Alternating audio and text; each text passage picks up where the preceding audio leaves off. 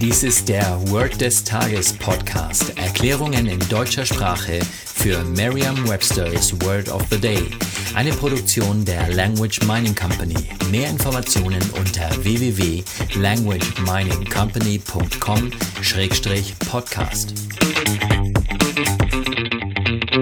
Das heutige Wort des Tages ist Ditch, geschrieben D-I-T-C-H. Eine englische Definition ist a long narrow hole that is dug along a road, field, etc. and used to hold or move water. Eine Übersetzung ins Deutsche ist so viel wie der Graben. Hier ein Beispielsatz. He drove the car into the ditch. Er fuhr das Auto in den Graben. Eine Möglichkeit, sich dieses Wort leicht zu merken, ist die Laute des Wortes mit bereits bekannten Wörtern aus dem Deutschen, dem Englischen oder einer anderen Sprache zu verbinden.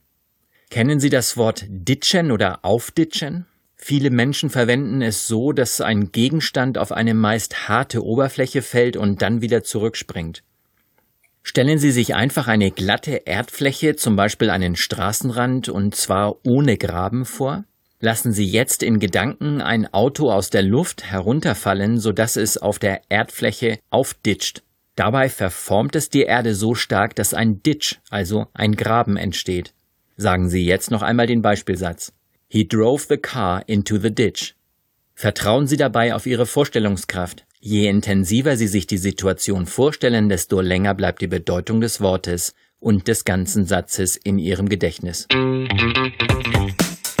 Das war Word des Tages mit Carsten Peters von der Language Mining Company. Mehr Informationen unter www.languageminingcompany.com-podcast.